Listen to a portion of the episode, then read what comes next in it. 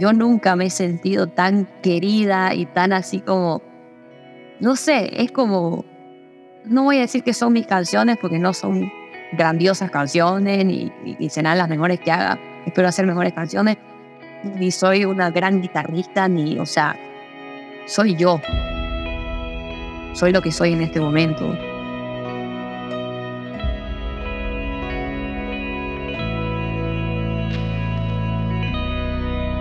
Hola, yo soy Belén Bowles y estás escuchando Equilibrium Podcast.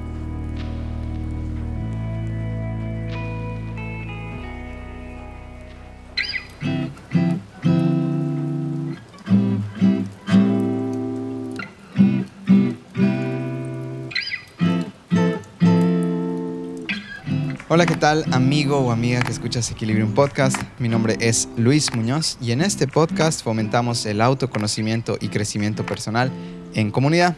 Somos un espacio seguro donde nuestros miembros se escuchan, aprenden unos de otros y crecen juntos. Mi trabajo es conversar con todo tipo de personas para entregarte una charla tan divertida como profunda. Estoy confiado de afirmar que al finalizar cualquiera de nuestros episodios experimentarás mayor claridad, te sentirás con inspiración y motivación y lo más importante, encontrarás respuestas y tranquilidad. Si aún no lo has hecho, suscríbete al podcast en Spotify y Apple Podcast para estar siempre al día. Bienvenido, bienvenida a la séptima temporada de Equilibrium Podcast. Todo este viaje comenzó en 2018. Hemos pasado más de 130 episodios, hemos pasado una pandemia y simplemente quería decirte gracias. Gracias por tantos años, Tal vez estás en el club, tal vez estás en el yoga, tal vez simplemente escuchas Equilibrium y estás ahí atento a las redes. Gracias por ser parte de esta comunidad que ha crecido un montón y que me hace muy, muy feliz cada vez que podemos contactar. Bueno, no le voy a dar muchas vueltas, vamos a la materia. Hoy tenemos la primera invitada de la séptima temporada. Bueno, escuché a Belén Bowles por algunos amigos que compartieron su canción Todo va a estar bien, una canción dulce, tranquilizadora, que fue compuesta en pandemia, por cierto, donde Belén, además de mandar un mensaje de calma con el título, había decidido exponer una faceta completamente diferente a la que estaba acostumbrada. Si bien se formó como licenciada en educación física en Argentina, en este episodio escucharán su viaje a través del colegio, su decisión de irse a la universidad allá y el reencuentro con su faceta musical. Belén es fuerte y muy estructurada, pero también es dulce y espontánea. Y creo que justamente ese es el punto que todos buscamos, el poder mostrar ambas de nuestras facetas y sentirnos aceptados por nuestras familias, por nuestros amigos e idealmente por nuestra comunidad. Esta conversación empieza con calma, pero luego se pone bien intensita. Era de esperar cuando una escorpiona y un sagitario casi escorpión se juntan. ¿De qué hemos hablado en este episodio? Cómo le quitó de un puñete el aire del estómago a un niño, por qué diferenciarse siempre ha sido importante para ella, la historia de por qué también se fue a Argentina a estudiar licenciatura en educación física, el miedo que tenía de exponer su lado más sensible y mucho, mucho más. Quiero agradecer a mis amigos de Santa Cruz, a Sofi Cósmica y también a Somi por haberme dado esos datos importantes para que esta conversación se ponga mucho mejor. Gracias chicos. Bueno, vamos con el podcast. Respira profundo, siéntate cómodo y disfruta. Para ti, con cariño, Belén Bowles. ¿Estás con tu celu, la cámara? Sí. Ah, ya, es que la voy a girar igual para que me veas mejor. Entonces creo que puedo. Estoy usando mi celular como cámara, eh. porque así tengo mejor calidad. Ya. Porque por algún motivo Apple no quiere esforzarse en mejorar sus cámaras de sus computadoras. Mm, mira. Entonces, tengo que hacer esto. Sí, me, pasa lo mismo con mi compu. Ahorita probé la, el Zoom ahí y no es malísima la cámara. Es como. No, no colabora. Como volver al 2000 más.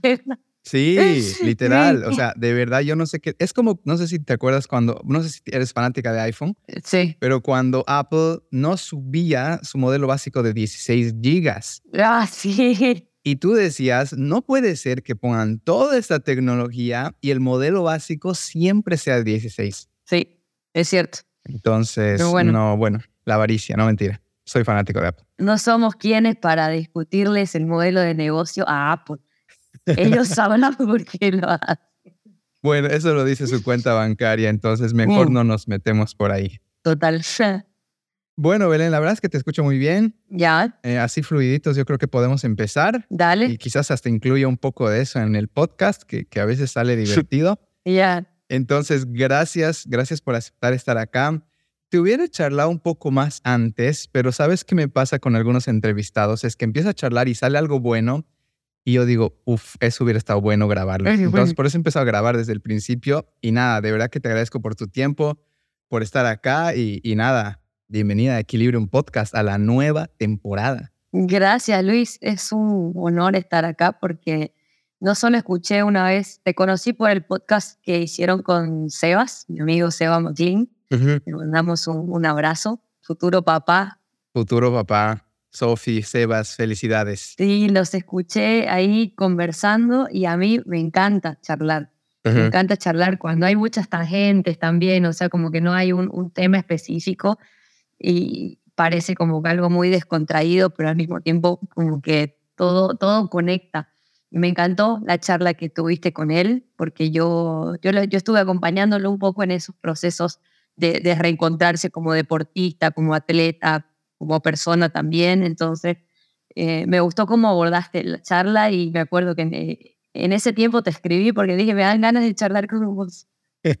Gracias, sí, sí, no, o sea, es muy loco que hayamos coincidido así porque igual yo ya te seguía antes de que me hables Mira, y fue porque no me acuerdo quién exactamente compartió, no sé si fue el Somi o fue alguien eh, de Santa Cruz que vi lo que estabas haciendo y, y mira, tengo que ser súper sincero, que apenas te escuché, me transmitiste ese vibe Natalia Lafurcadístico. Eh, no sé si te lo han dicho y espero que sea, espero que sea un halago porque por ahí tú no la quieres, pero yo al menos a Natalia, no sé, le tengo algo, algo interesante por ahí. Vi también, no sé si viste esta serie en, en Netflix que se llama Song Exploder, donde te cuenta, ¿no? Y hay un episodio con Natalia de Hasta la Raíz que me encanta. Y cuando te escuché, dije, esta chica no sé qué tiene, pero tiene algo que me lleva por ahí.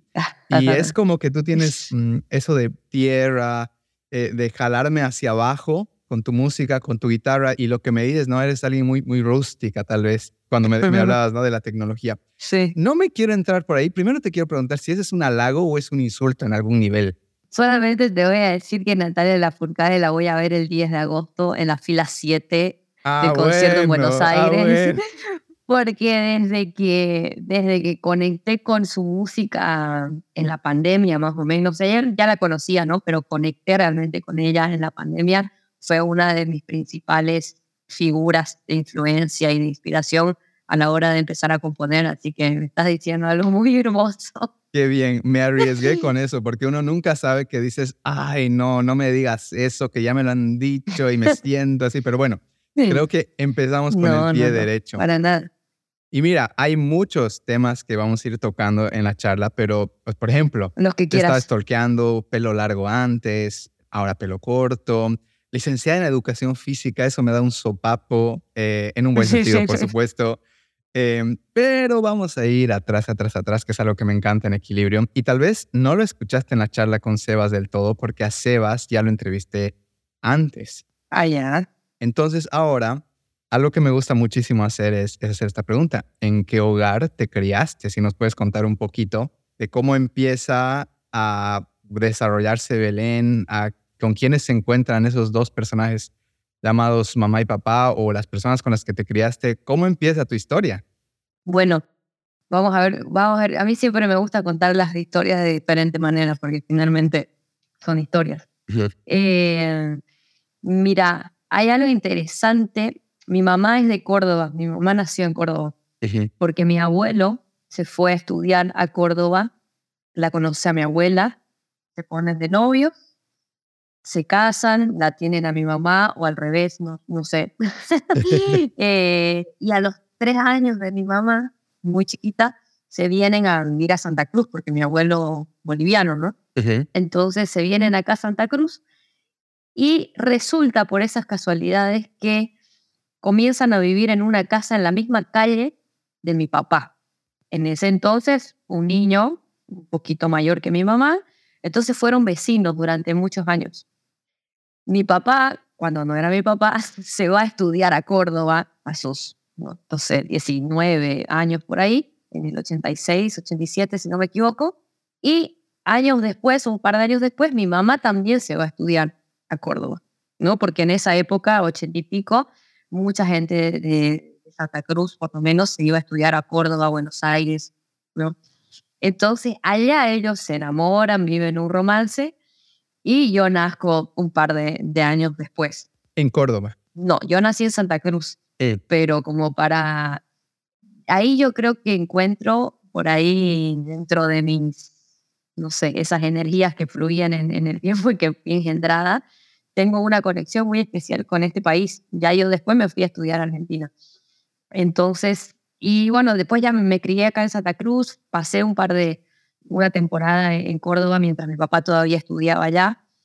Em, entonces ahí hay un mix de una Belén bebé, digamos, que parece que compartía con estas culturas. Wow. Y te pregunto, ¿qué te encuentras en este papá al crecer? ¿Qué te encuentras en esta mamá al crecer? ¿Cuáles son, como que, cómo era más tu papá? Eh, ¿Cómo era más tu mamá? ¿Cómo van influyendo en ti, en tu construcción? Eh, bueno, mi mamá siempre, y hasta el día de hoy, que tengo 32, eh, siempre me ha, me ha transmitido el sentido del cuidado. Del cuidado. es, es, una mamá muy, muy cuidadosa, muy pendiente, muy de estar siempre presente con él. Te abrigaste, qué comiste, mm, estás descansando, muy, muy mamá y que eso yo lo, lo, encuentro muy valioso porque siempre he sido una persona muy inquieta, muy, no sé, como estar, estar siempre metida en todo. Eh, no sé si a vos te pasa, pero meternos tanto en algo que nos gusta que hasta a veces nos olvidamos de comer, de descansar, de lo básico. Entonces, esta figura siempre ha sido importante en ese sentido, ¿no? Como de recordatorio. Por si acaso, ¿tú no eres una típica cáncer? No, no, no. Yo soy escorpiana. Ah, escorpiona. ¿De qué día? 12. 12 de noviembre. Ah, yo soy del 90? Sí. Ah, yo 23 de noviembre del 90. Ah, mira, pero voy a ser Sagitario. Yo ya soy Sagitario, casi escorpión. Ah, ya casi, casi. Bueno. Bueno, sí, escorpión, otro signo de agua, mmm, intensito por ahí. Sí, uf, mucho, mucho, mucho. bueno, em, y en mi papá, la música, completamente, la música y, el trabajo. Y el juego también, o sea, he jugado mucho con mi papá de todo eh, nuestro pasatiempo era jugar fútbol. Yo jugaba fútbol de niña, me encantaba el fútbol, aparte que crecí en un barrio donde había mucho más chicos que chicas, entonces eh, mi alternativa de juego era esa, digamos, no para compartir. ¿Era eso no jugar? Era eso. Igual a mí me gustaba, o sea, siempre he disfrutado cosas muy alternativas, o sea, como que no, no he sido muy categóricas en eso, digamos, de, bueno, soy chica, entonces juego a las muñecas.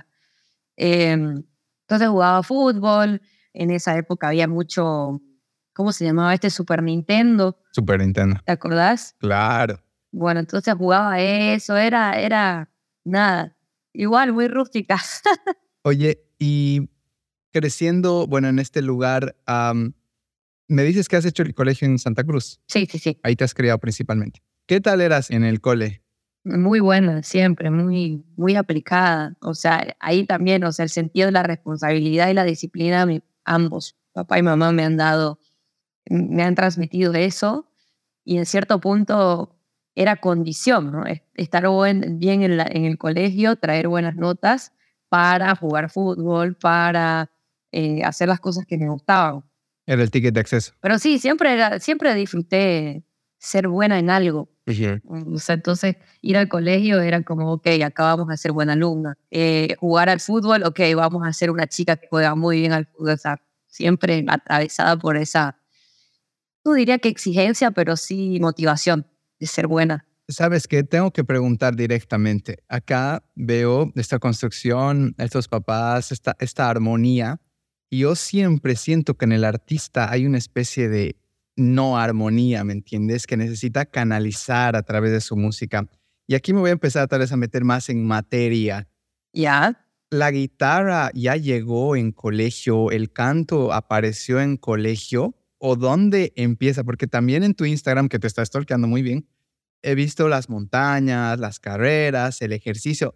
Y, y voy a serte bien sincero, era como que ahora te veo tan alineada y esa vez algo dentro me decía, ok, se nota que se esfuerza y lo hace bien y le sale bien, que ese es otro peligro, ¿no? Cuando todo te sale bien, uno a veces se confunde, ¿qué hago? Porque puedo ir por acá, puedo ir por acá, entonces no está tan claro el camino. Entonces te pregunto, ¿dónde empieza a ver esta conexión con la música y el arte? Porque me imagino como medio de expresión de algo que no puede salir, al menos así yo lo veo. Sí, eh, Ay, me encanta charlar con vos porque sos muy, sos muy perceptivo. Has, estoqueado. Yo creo que lo que has hecho no es estoquear. Yo creo que es otra cosa. Porque estoquear, estoquea a todo el mundo. Vos has hecho algo muy, muy interesante. Em, bueno, mira, yo eh, cuando era, no sé, mis primeros años del colegio, ocho años, nueve años, tenía un tema con el control de mis, de mis emociones. Era muy cascarrabia eh, los recuerdos que tengo, digamos, ¿no? De, de, sentirme, de sentir como una agresividad, pero no en, en términos negativos, digamos, de que, era peleona, aunque también un poquito, pero, pero siempre he vivido muy a flor de piel las emociones, entonces era como que eh, muy inquieta también, entonces como que esos ingredientes a los ojos por ahí de, de los demás era como esta chica agresiva, peleona, digamos, ¿no? Fosforito. Y el primer deporte. Perdón, te, te interrumpo. Sí. ¿Hay alguna historia donde, no sé, le has pegado a alguien, pasó algo así como que te pusieron en un rincón y vieron, no, esta chica no se puede? ¿Alguna cosa, algún recuerdito se te viene por ahí? Sí, sí, sí. Una vez un chico me molestó en el colegio eh, cuando yo tenía ocho años. ¿Qué? No me acuerdo qué me había dicho, pero sí recuerdo lo, lo enojada que yo estaba, digamos, ¿no? Eh, y le dio un puñete en el estómago. Sí, lo dejé, lo dejé sin aire. Sin aire. Lo dejé sin aire y después yo me sentí mal porque dije, wow, o sea, ¿qué acabo de hacer? Y el primer deporte que yo practiqué, que me, llevó mi, me llevaron mis papás, fue taekwondo. Mm. Oye, yo también soy taekwondista, por si acaso. Ah, mira. Cinturón verde, hasta ahí llegué. Yo llegué azul, punta roja. Ah, muy bien. Bueno, tú me pegas. bueno, entonces recuerdo eso eh, y nada, o sea, fue como, no sé si estuvo asociado un poco a eso o a qué cosa, pero yo sentía o percibía, digamos, que por ahí, ah, mis papás están viendo esto, están percibiendo tal cosa, entonces me están llevando a hacer un deporte como para, bueno, andar. Canalizar, digamos. Andar a canalizar y sacar toda tu energía, toda tu, nada, tu rabia, qué sé yo, no sé. Eh, y bueno, me, me, sirvió mucho ahí, o sea, siempre he estado, como te digo, ligada a entornos de mucho orden, mucha disciplina, exigencia. El fútbol siempre, esto te digo hasta mis 10, 12 años más o menos hice de cuando. Hasta que en un momento voy a, a una iglesia cristiana, viste que las iglesias cristianas tienen tienen bandas muy bien formadas. Sí, sí, sí, le ponen harta, harta energía a eso. Le ponen harta energía y mi mamá nos llevó a mi hermana y a mí a, una de estas iglesias y yo quedé encantada con la batería. O sea, yo vi la batería. Ya tenía igual una influencia familiar. Mi primo le gustaba mucho Maná cuando yo tenía 8 o 9 años, entonces el tipo eh, siempre estaba ahí como que escuchando eso y yo también cantaba un poquito, eh, me movía la música, pero no en términos, digamos, concretos. O sea, yo sabía que algo a mí me pasaba con la música, pero no nunca un acercamiento así directo con un instrumento hasta este momento en la iglesia en donde yo terminó la, la, ceremonia y yo le dije a mi mamá, mamá, quiero aprender a tocar batería. ¿Qué edad tenías acá? Tenía 12, 13 años. Oye, qué loco, porque esa es la edad que yo me compré una batería también. Ah, wow, mira, tenemos más cosas en común de lo que pensamos. Ajá. Así que bueno, ahí enganché con, con clases que, empezó a darme el baterista de, esta iglesia. Ah, de la iglesia. Em, el baterista de la iglesia sí, cristiana. Claro. Sí, sí, sí, sí. Empezamos a ir a, a, practicar ahí un poco la, e, esta religión, digamos, o sea, como que a congregarnos en la iglesia, Toqué, de hecho, ahí, esa es otra historia larga. Eh, toqué mucho tiempo, participé en el, en el, grupo de música de la iglesia. Ahí aprendí muchas cosas que tienen que ver con la seriedad en los ensayos, o sea, como que tomarnos las cosas con mucho respeto, porque bueno, tenían ligadas a, a un aspecto muy, muy religioso, ¿no? Pero, pero lo valoro mucho porque fue como mi primera escuela de, de, subirme a un escenario frente a más de 100 personas, o sea, era una iglesia muy grande. Entonces yo era ahí una niña de 12, 13 años tocando junto a personas que quizá en ese momento tenía la edad que tengo yo hoy, o sea, 28, 30, 32 años, gente con familia, con mucha experiencia y yo ahí una enana sacándose el gusto y, también experimentando un poco esto de la música y, y, las emociones, la conexión espiritual que está en mi música. Hoy día yo lo veo y digo, no es casualidad que yo diga las cosas que digo en mis canciones. Ok, gracias por llevarnos ahí. A la iglesia cristiana no me lo esperaba. Sabes que eh, me gusta mucho de las iglesias cristianas que me tocó igual asistir un, allá por el 2010 más o menos, creo. Empecé a asistir a una iglesia cristiana y justamente uno de los puntos que me llamaban la atención era la banda. Ah, eh, y ver esta, voy a decir, este casamiento entre la música y la entrega, ¿no? La devoción, la adoración. Y me acuerdo que, que yo miraba, o sea, las personas levantar sus manos y cerrar sus ojos. Y claro, mi propia vergüenza, por ejemplo, a mí me impedía hacer eso. Pero algo dentro mío me decía, qué lindo ser tan libre. Qué lindo amar tanto a algo o a alguien o a Jesús o a Dios y, no tener miedo de expresarlo, porque yo siento que, y tal vez hasta el día de hoy todavía me reprimo en algunos momentos, ¿no? Quisiera ser aún más libre. Y algo que hablas, ¿no? De, la iglesia, y quería decir de la iglesia cristiana, es que ellos desde, claro, desde que son, mm, desde que se inician, tienen este acercamiento a la música y a la devoción. Y hoy a mis 32, 31 años, eh, digo 31 porque ahí es donde descubrí el Bhakti Yoga, que es el yoga devocional. Y es ese yoga donde practicas o alcanzas la iluminación, pues es el medio a través de la devoción. Y cuando empecé a atar cabos, dije, esto, o sea, lo que los cristianos hacen es bhakti yoga. Y es en ese momento de música, de entrega, de ojos cerrados y de solo sentir que puedes tener una conexión real, verdadera con Dios. Eh, no me estoy yendo por si acaso para que la gente diga, ah, este es un podcast así, no, sino de verdad que yo creo que hay un Dios que es el mismo para todos nosotros, solo que hay maneras diferentes de hablarle, pero recién me doy cuenta que siempre he anhelado yo esa conexión y, la busco de varias maneras. Hoy practico Hatha Yoga, que es el camino del esfuerzo a la iluminación, que es a través de las posturas. Pero qué bonito que ya desde ahí tú tengas esta conexión y muy abiertamente digas, mi música tiene eso porque creo que la música es un gran medio, un gran canal para llegar y acercarte a Dios.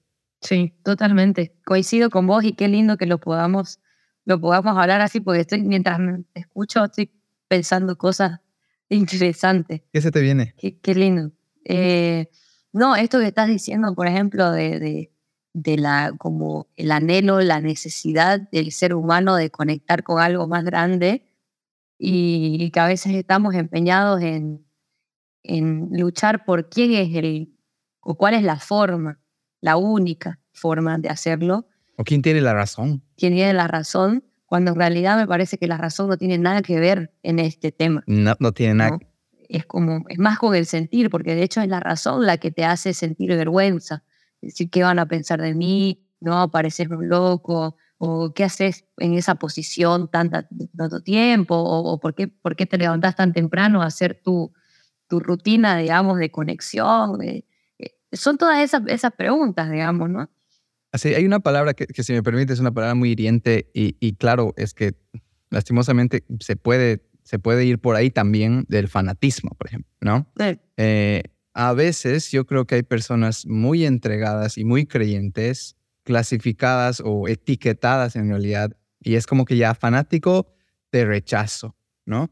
Estos fanáticos, y claro, en el nombre de Dios sabemos, evidentemente, que se han hecho muchísimas cosas, pero esos han sido los humanos. Entonces yo creo que desde hace tiempo vivimos en esta lucha entre la mente y, el sentir, que queremos entender a Dios a través de esto. Y, y, mira que hace poco leímos, no sé si has leído Conversaciones con Dios, que que yo lo he rechazado mucho tiempo. Qué librazo, ¿sabes? Y hay una parte que dice, y es claro, es una conversación con Dios donde dice, nunca me vas a encontrar por el camino de la mente. O sea, de entrada, el rato que quieras racionalizar lo que es sentir a Dios, ya perdiste. Porque la mente no es un camino, es una herramienta. Entonces, ahí es donde, bueno, vas atando o, vas descubriendo y vas eh, entendiendo tu propia esencia y bajándote de acá, porque estás muy arriba, estás viviendo desde acá, cuando la manera de vivir es acá y utilizar tu herramienta, pero no vivir desde ahí, es muy peligroso. Y hay un gurú que me encanta que dice, mm, la mente es como un cuchillo muy afilado. Y si tú sabes utilizarlo, te sirve muchísimo. Pero si no sabes utilizarlo, te puede fragmentar en mil pedazos. Sé que me estoy saliendo de tema porque estamos yendo en la parte de la música, pero creo que valía la pena darnos unos, un cachito para hablar de esto. Completamente, completamente. Yo, yo eso que, que estás diciendo ahorita de la mente como herramienta, lo, lo, entendí hace un tiempo, pero hace muy poco que lo estoy empezando a practicar así como muy tangiblemente, o sea, como que ya lo, lo estoy poniendo en mi cuerpo en el sentido de que la mente es para solucionar problemas y lo más práctico posible. O sea, y, hay que saber apagarla, decir, ok, o sea, ahorita tengo que resolver un problema, tengo que gestionar estas cosas, a ver, o, hace un ratito, por ejemplo, que no podía conectar un, un micrófono, entonces, bueno, utilicemos la cabeza y, y pongámosle ¿no? Exactamente. Pero también tener la capacidad de, decir, listo, en este momento la cabeza para este tema o para esto que estoy pasando o sintiendo, no me sirve. Y utilizar otros recursos de mucha sabiduría, como el cuerpo, por ejemplo. El cuerpo a mí me parece una fuente infinita de información y muy particular, o sea, cada uno tiene sus propios códigos corporales, digamos, ¿no? Y como el, el cuerpo nos habla todo el tiempo y nos muestra caminos posibles. Entonces, creo que ahí las prácticas corporales también vienen a, servirnos para poder conectarnos con esas dimensiones a las que la cabeza no... No, no puede acceder. No puede acceder, sí. Y es como quieres acceder con algo que no tiene cabida ahí, y ahí es donde entras en conflicto. Y mira, ahorita más te recuerdo a una vez, obviamente no voy a mencionar su nombre, pero era una persona muy, voy a decir, muy reconocida en el medio boliviano. Y un día estábamos, eh, los dos íbamos a dar una charla. Y él me dijo, Luis, ¿te puedo hablar un rato? Y yo, claro. necesito que me ayudes, me dice. Eh, no puedo apagar mi cabeza. Y, o sea, mi esposa ya está como, o sea, ya está teniendo problemas, ¿no? Con su pareja. Y me sorprendió muchísimo cómo hoy en día estamos, algunas personas están tan sobreidentificadas con su mente que quieren utilizarla para absolutamente todo y ese es un gran problema porque te va a llevar a fragmentar todo. Porque de nuevo, la mente es un cuchillo muy filoso. Entonces, si es, son, es el viernes por la noche, el sábado por la noche, estás con tu pareja, estás con tus amigos, no te sirve tu mente. Más bien te va a quitar. ¿no? Y, te lo digo, ¿no? no, no desde una perspectiva de, del superior, de algún lugar superior, sino de alguien que fragmenta de vez en cuando, ¿no? De, no sé si sabías esto, creo que no lo mencioné en el podcast de Sebas, pero el proyecto Equilibrium nace porque yo el 2007 empiezo a tener ataques de pánico. Sí. Y claro, yo no sabía qué demonios me estaba pasando y, uff, imagínate 2007, 2023, ya casi 20 años, terapia, yoga y obviamente mucho silencio, alcohol al principio. O sea, hay mil maneras que funcionan para apagar tu mente un ratito pero que yo creo que al final vas creciendo y madurando y quieres una herramienta más sostenible y una herramienta mucho más sana. Entonces al final, bueno, terminé por el yoga, ahora más inclinado igual en la parte devocional eh, de Dios, ¿no? De, aprender de, de Ram, de, de, Shiva y de estos, todas estas, yo digo, ¿cómo he terminado acá? Eh, pero es, es, un caminar tan bonito y el mismo Jesús, y, hace poco en mi Instagram, que recién me está siguiendo, pero ya hubieras visto esto, eh, yo puse yo constantemente pongo eh, posturas de yoga o frases, me gusta. Ya. Y una chica me escribe en el, y no, yo no la seguía de vuelta, ella me seguía. Entonces me sale en el privado y me dice, lo que tú dices no es la verdad, Jesús es la única verdad. Y yo le, yo le escribo y digo, mm, o sea, Jesús es parte de la verdad y para mí también es un camino a la verdad y, y, algo así le respondo. Y la chica me dice, no, es que lo que tú estás diciendo, o sea, como que me, me juzgó y, y, yo dije, lo voy a manejar de la mejor manera y lo voy a aprovechar, ¿ya? Como, alguien, como un content creator. Entonces empiezo a hablar con ella y empiezo a sacar screenshots, ¿ya? Y al final termino diciéndole, ¿y por qué me sigues? ¿No? O sea, si no te gusta lo que digo, lo que hago y lo que comparto, o sea, ¿por qué estás aquí? Y ahí terminó la conversación. Y, digo aprovechar porque pude generar más charla con las personas que me siguen. Pero lo que quiero llegar para cerrar y volver a tu historia es, no importa tanto el camino, pero no te olvides que hay una parte incluso más allá de los sentidos, incluso más allá del cuerpo y más allá de tu mente.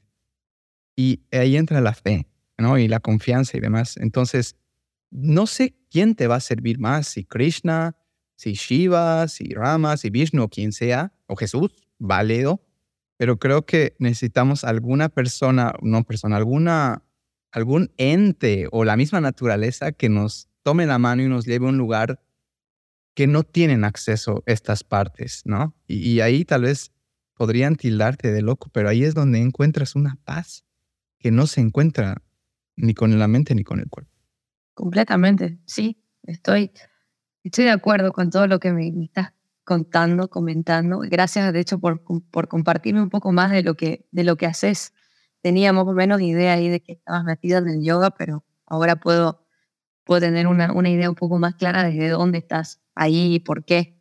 Así que gracias por, por contarme. Y es cierto, es cierto que hay personas en el mundo que, que viven la vida y transitan su, su pasaje en, el, mundo de una manera muy, muy racional. Y está bien también, ¿no? O sea, como que creo que la espiritualidad se trata de respetar que cada uno vive como quiere y, y, si no llama la atención las profundidades o, o u otras dimensiones de, de experiencia, también está bien, ¿no? O sea, hay veces que a mí siendo tan profunda y tan reflexiva, a veces me gustaría ser un poco más superficial y, y divertirme un poco más en algunas, en algunas situaciones, ¿no? Porque Entiendo, absolutamente. Ay, me encantaría ser tan práctica y listo, pero no, hay, hay, hay, un hay, hay seres que son así. Hay un deseo siempre como que de profundizar, de llevar las cosas muy... Pero bueno, el respeto siempre, siempre tiene que primar. Ok, vamos a seguir con la historia porque nos hemos salido un poco de ahí, pero, eh, ok, empiezas a tocar batería, ahí no estás cantando, ahí no estás tocando guitarra, entonces, ¿qué empieza a suceder en ti? Eh, nada, lo, lo obvio, quizás pedir una batería es un poco complicado porque es cara, porque es grande, porque ocupa espacio, porque hace mucha bulla. Porque hace bulla. Hacen mucha bulla, porque es un instrumento bien bien molesto, o sea, cuando, cuando estás aprendiendo y cuando no también, o sea, para quien no entiende lo que estás tocando es complejo. Entonces, mi papá me dice, mira, no vamos a comprar una batería, seguí tocando en tu espacio de clases, bla, bla, bla, pero si querés un instrumento para la casa, busca otra, otra opción, algo más, más cómodo, más pequeño, más transportable. Y, me dijo cosas prácticas, pero también me dijo cosas que hoy en día me acuerdo y digo, ay, qué bueno, porque me dijo, busca un instrumento que puedas tocar sola, en el sentido de no depender de tener una banda para poder hacer lo que tengas ganas de hacer, ¿no? O sea, porque un baterista, un baterista siempre tiene que estar en búsqueda de proyectos ajenos. O no siempre ajenos, pero tenés que depender, digamos, de otros, de otras personas. es inevitable. Segundo lugar, si tenés ganas de tocar batería y que tus amigos te vean, ¿cómo haces? O sea, tenés que llevarlo a tu casa y decir, vení, escúchame tocar batería. Eh, ay, pobre, los un saludo muy cariñoso a todos los bateristas, porque pobre, no la pasan muy bien. O sea, realmente aman la batería, realmente aman la batería, es un amor muy profundo. Todo lo que, todo lo que implica, todo lo que implica tocar batería, o sea, el transporte, llegar, de todo, después de un concierto están así como saludando a los amigos y demás, y los pobres están guardando sus cosas, buscando un taxi que no, oh, es pobre. Bueno, los queremos. Entonces, bueno, ahí fue que empecé a, tomar clases de guitarra, empecé a ir a, clases con Marcelo Gana, un, guitarrista del blues. En ese momento el blues a mí no me interesaba, yo tenía 14, 15 años, yo quería tocar Sin Bandera, todos esos grupos eh, de moda. Y, él me enseñaba blues. Y un romanticismo lindo había esa época. Sí, sí, sí, sí, que también está en mi música de alguna forma, o sea, las, las palabras tiernas, eh, el romance, ese amor expresado desde, desde otro lugar, ¿no? Como, no sé, un poco Disney, pero está bien tener un poco de ese amor en nuestra vida, o sea, está bueno. Y es que es parte de, es parte, es parte de. es hermoso, yo necesito mucho. Eh, entonces empecé a, tocar guitarra y a animarme a, a, cantar, a cantar en público. Yo me encerraba en mi cuarto, aprendía las canciones y después como que empecé a, dar esos pasitos a, mostrarle a mis amigos, a mis amigas las canciones que empezaba a aprenderme, a sacar en la, en la guitarra. Y, fue un acceso bien interesante a la socialización en el colegio. Porque yo siempre he sido una chica rara, digamos, a los ojos de, de los demás, eh, jugando al fútbol. Bueno, escorpión. La escorpión siempre tiene eso. Sí, jugando al fútbol, no taekwondo, tocando batería, o sea, como eh, entonces, claro, no, no era precisamente la chica más, más cool en ese momento, ¿no? De, de la adolescencia. Ahora me doy cuenta que siempre fue una chica muy cool, o sea, hacía cosas muy interesantes. Definitivamente. Pero bueno, o sea, no, no, no hacía lo que hacía todo el mundo y en la adolescencia es cool el que hace lo que está de moda, ¿no? Entonces, bueno, empecé a tocar en los festivales del colegio, en, en otros festivales con otros, con otros colegios, intercurso, me iba muy bien. Eh, así que nada, ahí la música y, el deporte también, porque también practicaba tenis, hacía muchas cosas, siempre fui una chica muy, eh, ¿cómo es que me decían? Multifacética. Ah, qué palabrita, ¿no? Sí, multifacética. Wow. ok, ¿qué empieza? O sea, y ahora tengo que ir por acá sí o sí. O sea, ¿qué pasa que esta chica, como dices, que empieza a resaltar en esta parte musical o, bueno, y también de, deporte? Em, me imagino que terminas colegio y, y la típica, ¿no? Tenemos que seguir algún rumbo, tal vez la universidad, o qué estaba pasando en tu vida y cómo llegas a convertirte en licenciada en educación física, que eso me, me sorprende muchísimo. Y a los que me conocen por la educación física les sorprende muchísimo que ahora sea artista. Eh, bueno, yo simultáneamente, bueno, hacía mucha música entre mis 16 y mis 18 años y también jugaba tenis. Yo empecé tarde para lo que se espera, ¿no? En, en el tenis, que todos piensan que empezar a los cuatro años agarrando una raqueta va a ser el campeón mundial y, y no siempre es así. Yo empecé a mis 14 años a jugar al tenis y, era muy buena, pero porque, no sé, pues tengo una personalidad así muy competitiva, entonces eh, en lo que me meto con, con ganas, lo hago bien, o sea, no, voy a, no voy a caer en la, en la falsa modestia, digamos, ¿no? lo, hago bien, pero por una cuestión lógica, digamos, ¿no? O sea, yo creo mucho en, en el esfuerzo, en el tiempo, en la dedicación, y bueno, pasan, pasan ese tipo de cosas. Ahora que uno esté disfrutando lo que está haciendo es otro tema. Em, entonces, yo cuando tenía, sí, estaba en segundo medio, más o menos, 16 años, me faltaban dos años para acabar el colegio, yo pensaba mucho en cómo yo me veía eh, muy presente en eso, ¿no? en el deporte, en ese entorno. Y para mí era muy difícil imaginarme en una cosa distinta, ¿no? Entonces yo tengo que encontrar una profesión en donde mi cuerpo esté presente, tan presente como lo está en este momento, ¿no? Porque el deporte a mí me llevó a tener un estilo de vida muy marcado, o sea, de disciplina, de levantarme temprano, obsesiva y fanática en muchos puntos, o sea, ya he encontrado el equilibrio en este momento, ¿no? Pero, pero sí, la obsesión hay que, hay que tenerle, tenerle también como que o sacarle su lado positivo, de que te lleva a hacerte preguntas de, a ver, me veo haciendo otra cosa y capaz que no te ves haciendo otra cosa y encontrás una pasión, una, una carrera, qué sé yo, no sé. Me parece importante siempre obsesionarnos por lo menos un poquito sanamente con, con algo. Sí, yo creo que obsesionarte te lleva a profundizar y solo profundizando en algo puedes definir si realmente va o no va. Sí.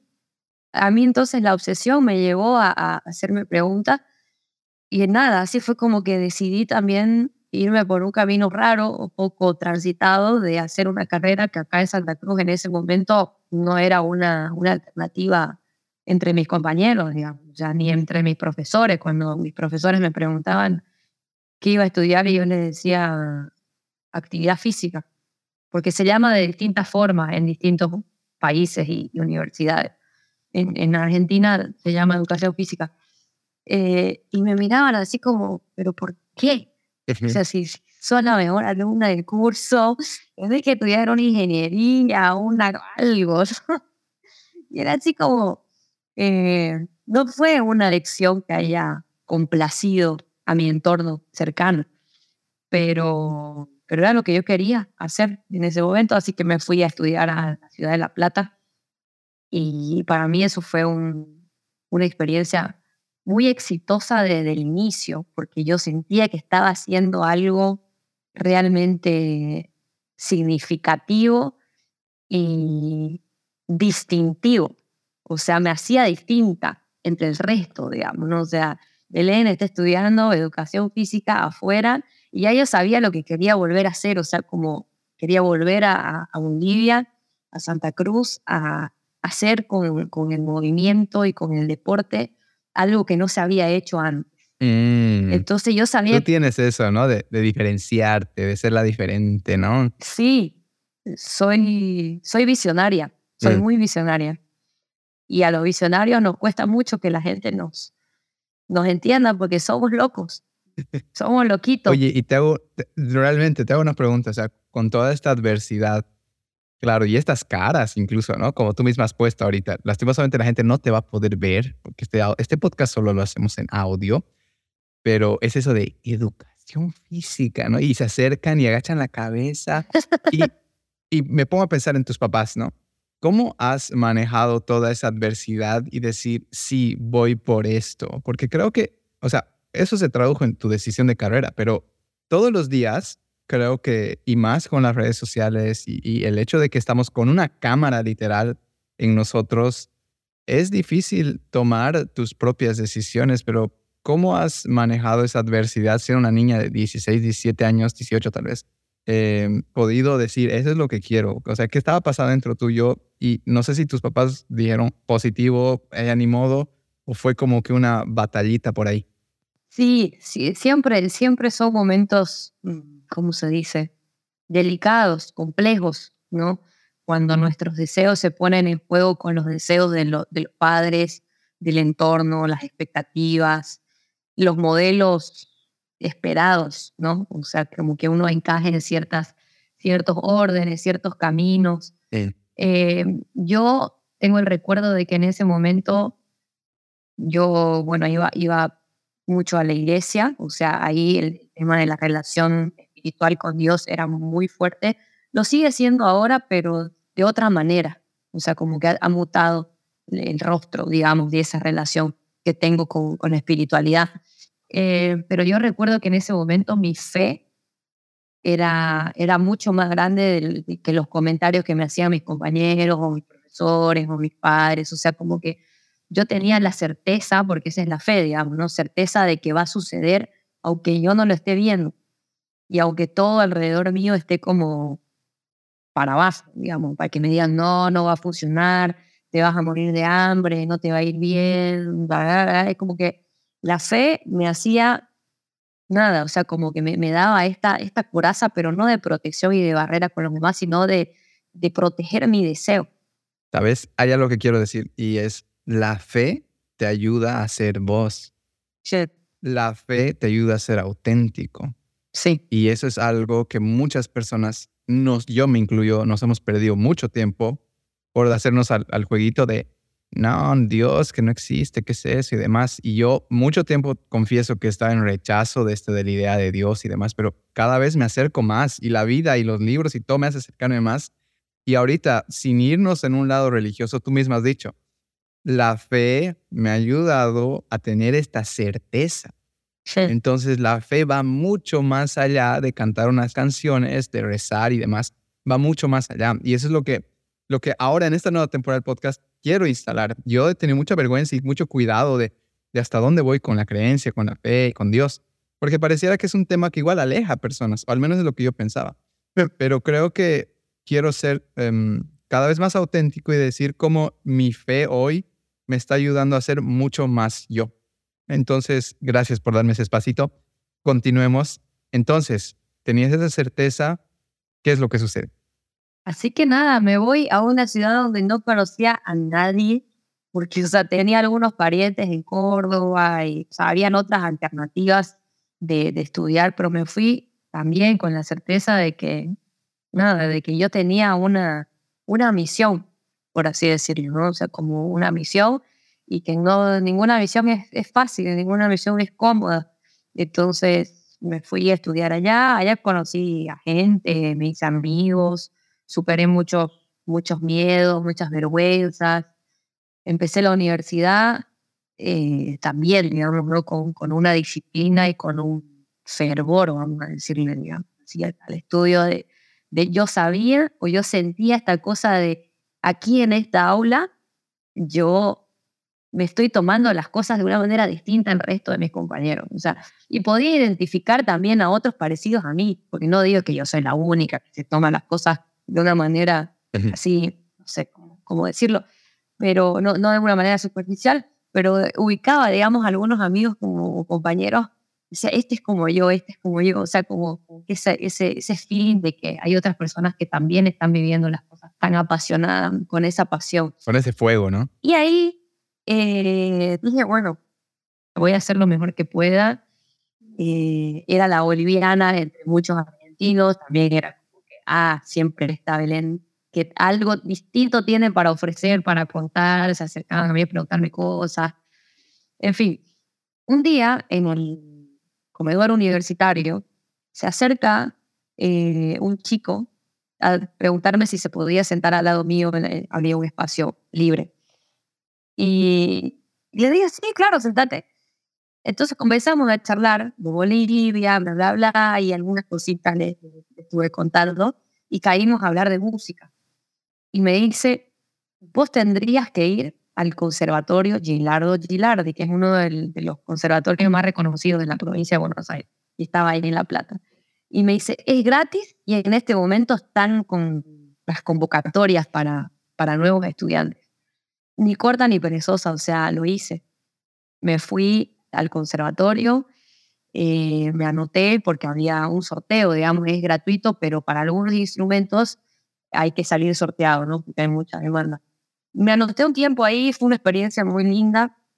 Yo, yo sentía cada vez que entraba a este lugar hermoso, una conexión muy, no, no sé cómo explicar, se me pone la piel de, de, gallina de, pensar, o sea. Ah, y lo veo en tu roster. Yo llegaba a este lugar tan precioso, tan precioso y escuchaba los instrumentos en distintas salas, o sea, porque en, el lobby central se concentraban como los sonidos de las distintas salas, entonces escuchaba violines, escuchaba chelos, escuchaba trompeta, y decía, este es mi lugar, o sea, o sea, algo de mí se sentía así como llena, no sé, como una, una, una energía, una burbuja que pasaba por todo mi cuerpo, decía, yo quiero pasar tiempo en este lugar, ¿entendés? Entonces, bueno, me inscribí al conservatorio, estuve un tiempo haciendo piano, pero después, bueno, ahí me di cuenta que no era mi camino el conservatorio. El conservatorio tiene un, un approach, un acercamiento a la música que claramente no es el que yo tengo con la música. O sea, yo tengo un acercamiento mucho más espontáneo, libre, del juego, de la experiencia. Y el conservatorio es algo más... ¿Con estructura?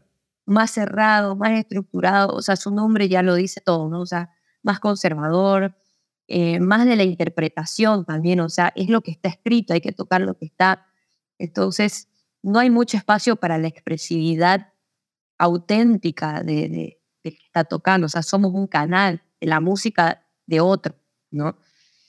Entonces, como que tiene ciertas formas que yo no, no, con las que yo no logré conectar pero conecté con una materia muy interesante que era la práctica coral. por primera vez yo me acerqué a, a un espacio en donde mi voz no era la voz principal, donde yo tenía que cantar con otros, donde lo importante era el todo y no la parte. Eh, entonces ahí fue una cosa muy linda y, mi experiencia musical en Argentina te la puedo resumir como canté en coros. Canté en coros con otras personas, hice muchos amigos, estuve rodeada de, de chicos y de chicas muy talentosos que eran mejores que yo en muchas cosas y eso me, me ayudó a moldear y a hacer más flexible mi personalidad, porque yo tenía una personalidad, la tengo todavía, pero muy fuerte, o sea, o sea, acostumbrada a estar siempre en un círculo en donde yo era el centro de atención, porque hacía todas estas cosas que te he contado. En Argentina yo me sentía como, no menos, pero me pude ubicar en un lugar de mirar, de observar a los otros, de escucharlos, de, de aprender y no estar como que, a ver, te enseño, mira, te muestro, mira, escuchame, digamos. Entonces, creo que ahí yo desarrollé una, una sensibilidad distinta, digamos, de cómo pararme frente a los otros y cómo también simplemente estar y escuchar a, a los demás. Entonces, un trabajo con, con el ego, sin duda. Qué maravilla.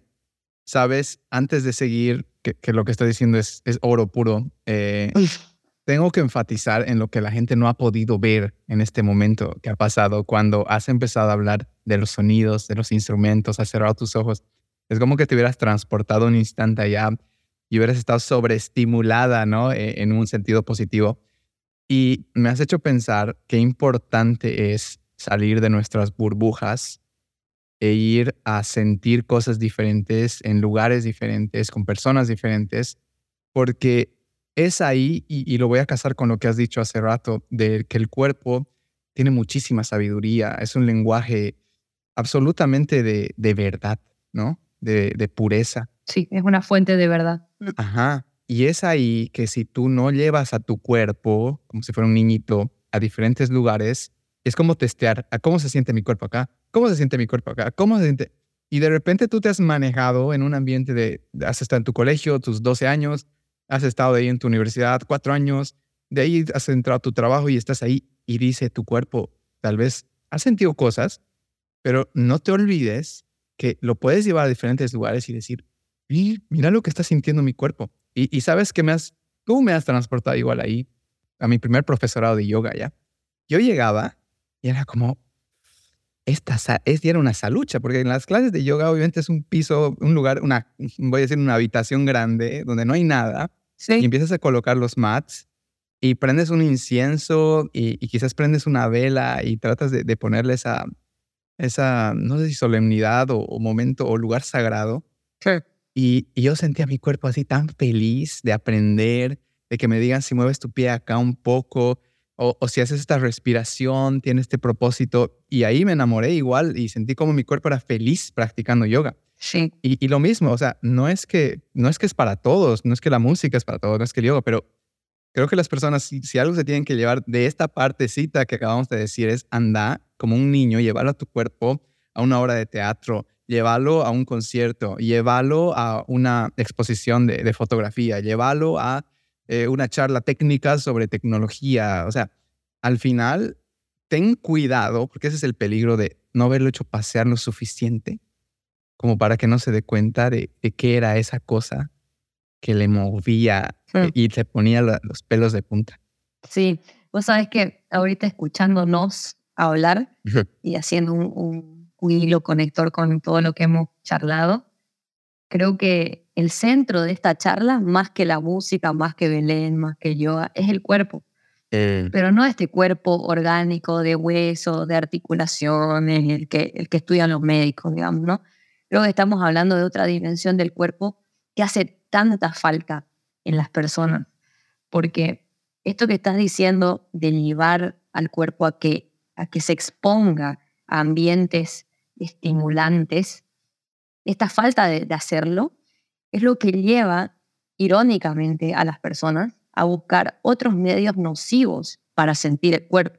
Eh. ¿No? O sea, y aquí podemos hablar un montón de estímulos nocivos que la gente busca, incluso en, en, los, espectros más, más elevados, digamos, o sea, como que experiencias sumamente estimulantes, pero dañinas, y que vos decís, wow, o sea, esta persona no, no ha tenido esa experiencia con la sutileza, porque no necesitamos llevar el cuerpo también al extremo de sentir cosas, este, no sé, fulminantes en, el sentido de, no sé, de experimentarlas en el cuerpo, y que estamos perdiendo la capacidad de sentir la sutileza, o sea, no sé, te, digo, hasta de una caminata en, el campo y sentir el sol en tu cara, el viento en, las manos, no sé, digamos, o sea, como que perdemos sensibilidad, entonces por eso es que se busca tanto a través de, bueno, del consumo de drogas, del alcohol y cada vez más y más y más y más.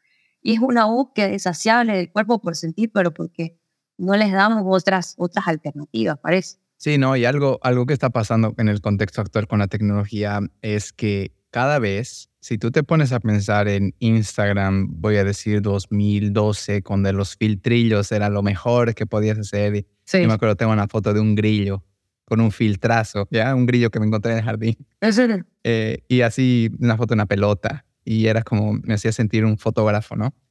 Pero hoy las herramientas cada vez son más poderosas, el estímulo tiene que ser más fuerte. Sí. Y el algoritmo no te va a poner si es que tu video dura más de 30 segundos y aparte que tienes que tener, o sea, mucho estímulo en muy poco tiempo. Sí. Y es que estamos entrenando a nuestra mente y a nuestro cuerpo a que nunca es suficiente, ¿no? Sí, es, es una batalla del cuerpo con todas las herramientas y los medios que intentan suprimirlo. Mm, entonces necesitamos como que medirnos en esta sobreestimulación que vivimos, porque, y me encantó que utiliza la palabra sutil, ¿no? Eh, es una palabra tan bonita en la sutileza de las cosas puedes encontrar un gran estímulo, pero es un caminar, es una búsqueda, es una autoexploración difícil muchas veces, difícil, porque no es como que, eh, ajá, entonces voy al parque y voy, no, no necesariamente, o sea, realmente tienes que exponerte a la vida misma, a cosas que te incomodan, que, que tal vez no quieres estar, pero dejarte sorprender por la sensación de tu cuerpo y estar muy atento al lenguaje de tu cuerpo. Y eso es algo que, que por ejemplo, para mí el yoga me ha ayudado muchísimo a mejorar esa conexión. Porque yo antes no me daba cuenta que en esta postura se va a trabajar la parte del glúteo exterior y vas a sentir que te está hablando y vas a notar el límite y te va a doler un poquito. Entonces das un paso atrás y, y de repente empiezas a decir, oye, mi cuerpo me está hablando todo el día. ¿no? Y ya no lo escucho porque estoy distraidísimo en mil cosas y en que tengo que generar esta cantidad de dinero porque creo que ahí recién voy a ser feliz. Entonces, creo que como dices, ¿no? Eh, realmente el foco, sin darnos cuenta de, la conversación, se está yendo por ahí. Y, y, bueno, creo que del todo nunca me tocó hablarlo en un podcast así tan directamente y de verdad que, que te agradezco. Em, ¿Qué es lo que, mira, es que me voy a saltar un poco, pero ¿qué empieza a pasar después de darte cuenta que no, no es tanto esta estructura, sino más bien es esta espontaneidad? Porque me dices que el conservatorio no fue del todo tu camino. Entonces, ¿qué empieza a suceder en ti? ¿Qué, y no sé si me puedes trasladar a qué año eh, está pasando esto. Esto fue en el 2010, 11. 10, 11, ok. Sí, sí, sí, más de 10 años ya. Nada, yo sentía que mis momentos de práctica de piano no, no los disfrutaba. O sea, como que había un rechazo de mi cuerpo. Eh. O sea, me costaba sentarme en el piano.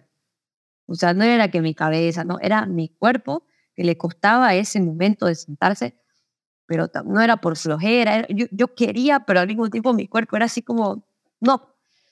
Eh, o me sentaba en el piano y no practicaba lo que tenía que practicar y me ponía a tocar jazz, o sea, o cositas, de, no, tocar jazz es muy grande para lo que hacía, eh, pero practicaba cosas, me acuerdo que en ese momento me, me, gustaba mucho en el piano una versión de Georgia on My Mind de Oscar Peterson, me escuchaba un montón y bueno, trataba de, hacer algunas cositas ahí. Y, y, un día fui muy, muy sincera con mi profesora porque estábamos ahí peleando, nada, no estábamos peleando, pero yo le decía, no puedo tocarlo con este dedo, esta nota, porque mis dedos son muy cortitos. Y me decía, no, pero es que tenés que ejercitarlo y hacerles estiramientos y no sé qué. Y yo le digo, pero son igual con el otro. o sea, como que tuve, ahora me acuerdo de Dios, qué atrevida venir con una profesora que tenía en ese momento, no sé, ochenta y pico años y era una de las mejores profesoras de piano del país, o sea, y yo le digo, suena igual. O sea, toda su vida la lanzaste, toda su experiencia. Suena igual, le digo, yo lo disfruto igual, y qué sé yo, y ella me decía, no, pero que no, no, pero que vos tenés que aprender la técnica. Y ahí yo me sinceré y le dije, yo no quiero ser una pianista profesional, yo quiero tocar música y disfrutarla. Entonces, ahí yo me di cuenta que estaba en el lugar incorrecto, o sea, que esa profesora, claro, forma pianistas profesionales, y ahí está su su satisfacción, su amor por su profesión, de saber que ella formó o está formando a pianistas que van a ser brillantes. Eh, entonces también es como que con amor decir, bueno, estoy en un lugar incorrecto y yo soy una alumna que vos no, no vas a tener, o sea, no soy esa alumna que vos esperás y no sos la profesora que yo necesito, por más de que seas la mejor. Todo esto es un diálogo interno, no sé que lo, lo tuvimos. Entonces yo comencé como que a, a, preguntarle a mis amigos del coro y a, contarles mis experiencias y decirles, mira, quiero un profesor o una profesora, pero que me lleve por este camino, o sea. Y me mandaron con un profesor de jazz en un tiempo ahí, bueno, en el jazz es otra historia, o sea, el jazz justamente viene a romper con las reglas de la música clásica, académica, ¿no? Entonces, por supuesto, me sentí mucho más en mi, en mi hábitat, rompiendo reglas. Se nota, tu sonrisa me lo dice. Así que bueno, este, pero nada, dejé ahí como que ese camino de estudio por el instrumento y, y nada, me, me, aboqué más al canto, a, la voz. Para resumírtela, tuve experiencias hermosas con el coro, cantamos en el Teatro Colón, cantamos en el Gran Rex con un famoso pianista de la banda de rock Jazz de los 70, eh, Rick Wakeman. Eh, nada, viví, viví historias muy locas, eh, muy inesperadas, muy sorpresivas. Y de hecho, ahorita si yo rememoro esas cosas, fueron muy fuertes a nivel cuerpo también. Entonces, cuando ya yo volví a Santa Cruz, me aboqué mucho a, a mi trabajo, a mi profesión como educadora del cuerpo. Durante unos cuatro o cinco años más o menos estuve así muy, muy metida en eso hasta la pandemia. Y en la pandemia fue que el cuerpo me pidió otra vez volver a sentir cosas a través de la música y ahí es donde empiezo a, a componer. Wow. Mira, antes de entrar a la pandemia, y, sé que hay una historia ahí bonita que, que, me han soplado por ahí una de tus amigas. Eh, ¿Dónde se casa la música y, bueno, el, la actividad física, el deporte? O sea, tú que tienes este expertise en ambos o que te has sumergido en ambos, es como que cuando nos metemos en algo dices, ah, mira, esto está igualito, esto es lo mismo, dices, solo que es en dos lenguajes diferentes. Y eso forma parte de tu construcción y tu autenticidad y la manera única que te expresas y haces las cosas.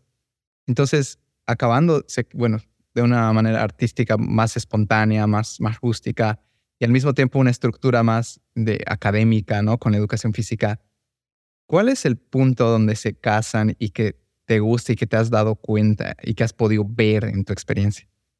Hay una, hay una pata ahí, no, no una pata, más bien como un conector entre ambos eh, que tiene que ver con el estudio, te vas a, te vas a sorprender quizás, o no sé, por ahí no, em, el estudio epistemológico del cuerpo. Eh, cuando yo hice mi tesis de licenciatura, hice una tesis muy, muy filosófica, muy, no sé. Eh, Voy a decir muy escorpiona. claro, sí, sí, sí.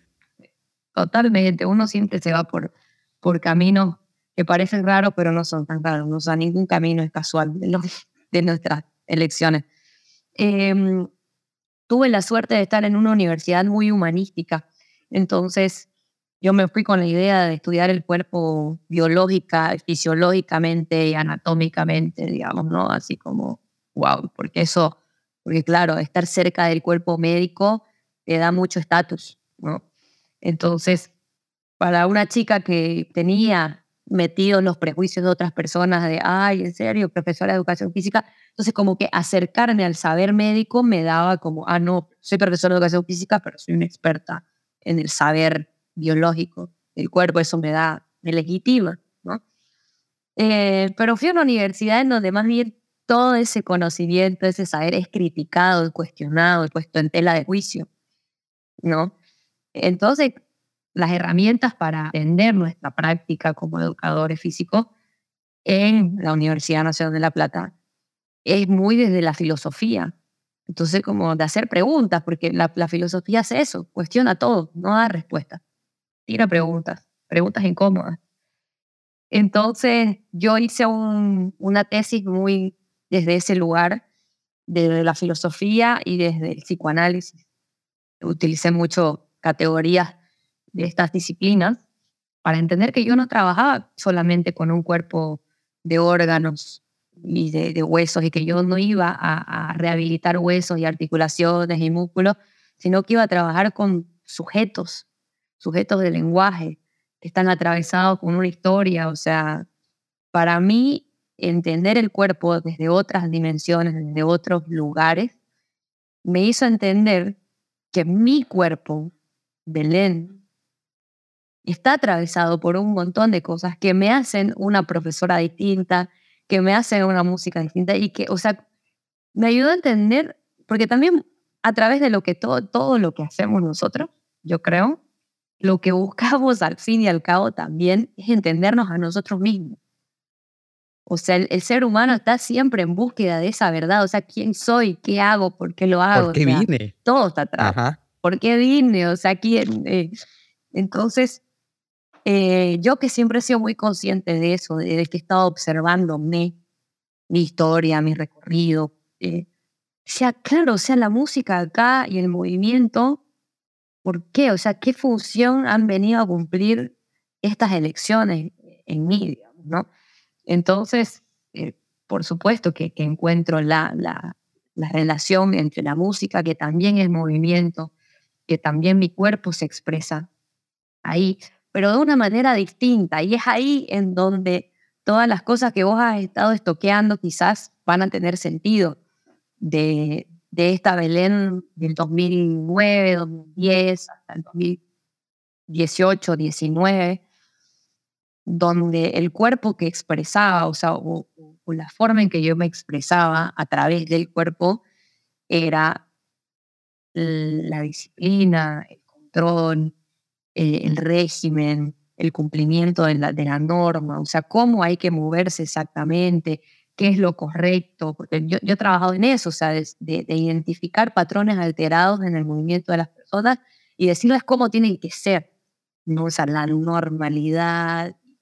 Sí, había una cosa del sentir, de que las personas entiendan, pero muy acá, muy acá arriba, en la mente personas entiendan por qué es bueno hacer ejercicio y lo hagan de determinadas maneras, lo correcto. Eh, y a través de la música yo pude suavizarme mm.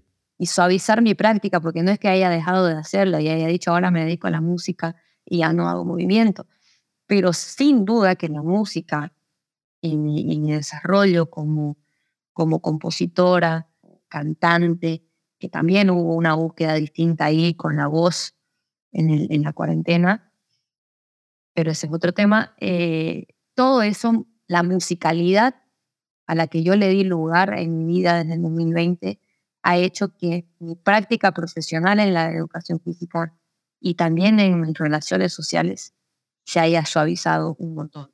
Y cuando digo sociales me incluyo, o sea, la relación que yo tengo con mi propio cuerpo, digamos, que que ha cambiado mucho. ya, ya no soy la persona estricta, fanática y obsesiva por el ejercicio, la alimentación y demás. O sea, me cuido, pero desde otro lugar mucho más amable, más, más suave que me lo ha dado la, la música. La música te ha dado tu equilibrio.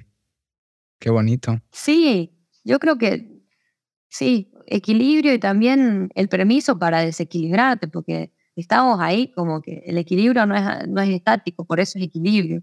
Varía. o sea, es como desbalancearte un poco y, volver y encontrar tu centro y dónde estás bien. Entonces, eh, el permiso y la tolerancia con, con nosotros mismos. Me encanta que le pongas este ángulo filosófico, eh, hasta conflictivo, eh, a, la parte corporal y, musical, porque mm, hace poco, hace unos meses antes de venirme acá a Barcelona, yo estaba tomando clases de canto con Chelo Navia de Oil. No sé si lo conoces al Chelito, pero es espectacular. Lo ubico, lo ubico de nombre, pero no, me he compartido mucho con él. Uf, tienes que escuchar su podcast. Es un personaje, ¿ya? Así es. ¿Cómo estás, hermano? Y es como que tú vas a su casa y tienes su, su calavera y tienes sus tarots por todo lado y, o sea, realmente es un, parece un templo, ¿ya? Pero bueno, la cosa es que con el Chelito estábamos haciendo las clases de canto e inevitablemente estás con Luis Muñoz, estás con Chelo Navia, se nos va la parte profunda de la vida y le digo... Esotéricos los dos. Ajá. y me dice, vamos a verificar, así, así te habla, ¿no? El Chelito es como, vamos a verificar tu, rango de voz, hasta dónde puedes llegar, hasta dónde más bajo, y o sea, yo ya, qué súper, ¿no? Porque para eso vengo. Yo no fui tanto en el sentido de me vuelvo la siguiente voz de Bolivia, sino fui con una una disposición al autoconocimiento. Claro. Y ahí, entre la charla, como que concluimos en esto, ¿no? Tu rango vocal es como conocerte y ver dónde te da miedo. Entonces, por ejemplo, para algunas personas, como para mí, subir mucho me genera conflicto. Porque en algún nivel pienso, seré yo ahí arriba. Y era como que sí, eres tú. O sea, tienes la capacidad de llegar hasta ahí arriba, o quedarte más abajo o jugar, ya sea con tu nariz, jugar con tu pecho, jugar con tu abdomen. Y me decía, no, desde la ingle, desde ahí podemos cantar, desde ahí abajo. Y era, el canto me permite conocerme, no en el sentido de que, ah, ahora sé que soy bueno en esto, sino me decía, ah, tengo miedo de esto. Tengo miedo de parar en esta postura, tengo miedo de, de ir muy alto, tengo miedo de que mi garganta hasta se rompa. Entonces, creo que al final todo puede ser un gran proceso de autoconocimiento, ¿no? Y no, no sé si te resuena algo de lo que estoy diciendo. Por supuesto, por supuesto que me resuena porque nos lleva a, al momento de, de reconstrucción o de redescubrimiento de mi voz en la cuarentena. Esto que vos estás diciendo de, ay, si voy tan agudo, ¿será que soy yo? Y ahí nos metemos en un tema que si queremos llevarlo, también lo hacemos filosófico y es el tema de la identidad cuánto nos limita ese concepto. O sea, de, que somos seres idénticos a sí mismos siempre. Como, es muy limitante eso. Y la voz, por supuesto que es parte de nuestra identidad. Y cuando cambiamos la voz, por eso es que los adolescentes, los, chicos que cambian su voz, lo viven de una manera tan, no sé, lo padecen un poco. Conflictiva, sí. Conflictiva, porque es como, ¿y quién soy? Digamos, y el cuerpo, los cambios del cuerpo y demás y la voz no queda exenta de eso, ¿no? Eh, a mí, cuando yo era más niña, siempre tenía la voz muy grave, o sea, un registro eh, del habla, así como lo están escuchando. Entonces yo cantaba canciones, mm, interpretaba canciones de, de hombres. Era más cómodo. Porque decía, bueno, ahí llego, o sea, es la voz que, que yo tengo y, y, por ahí tengo que ir. Y, y también, o sea, e, era como las canciones agudas a mí me parecían incómodas, no solo en el sentido mecánico, vamos a decir, digamos, técnico de la voz, sino que también las canciones cantadas por mujeres que yo escuchaba no me representaban, porque eran siempre sufriendo por un hombre, eh, diciendo cosas, claro, o sea, el imaginario que hay, digamos, ¿no? De que, qué va a cantar una mujer, y sí, que está sufriendo por un hombre, ¿qué más va a cantar? digamos, ¿no?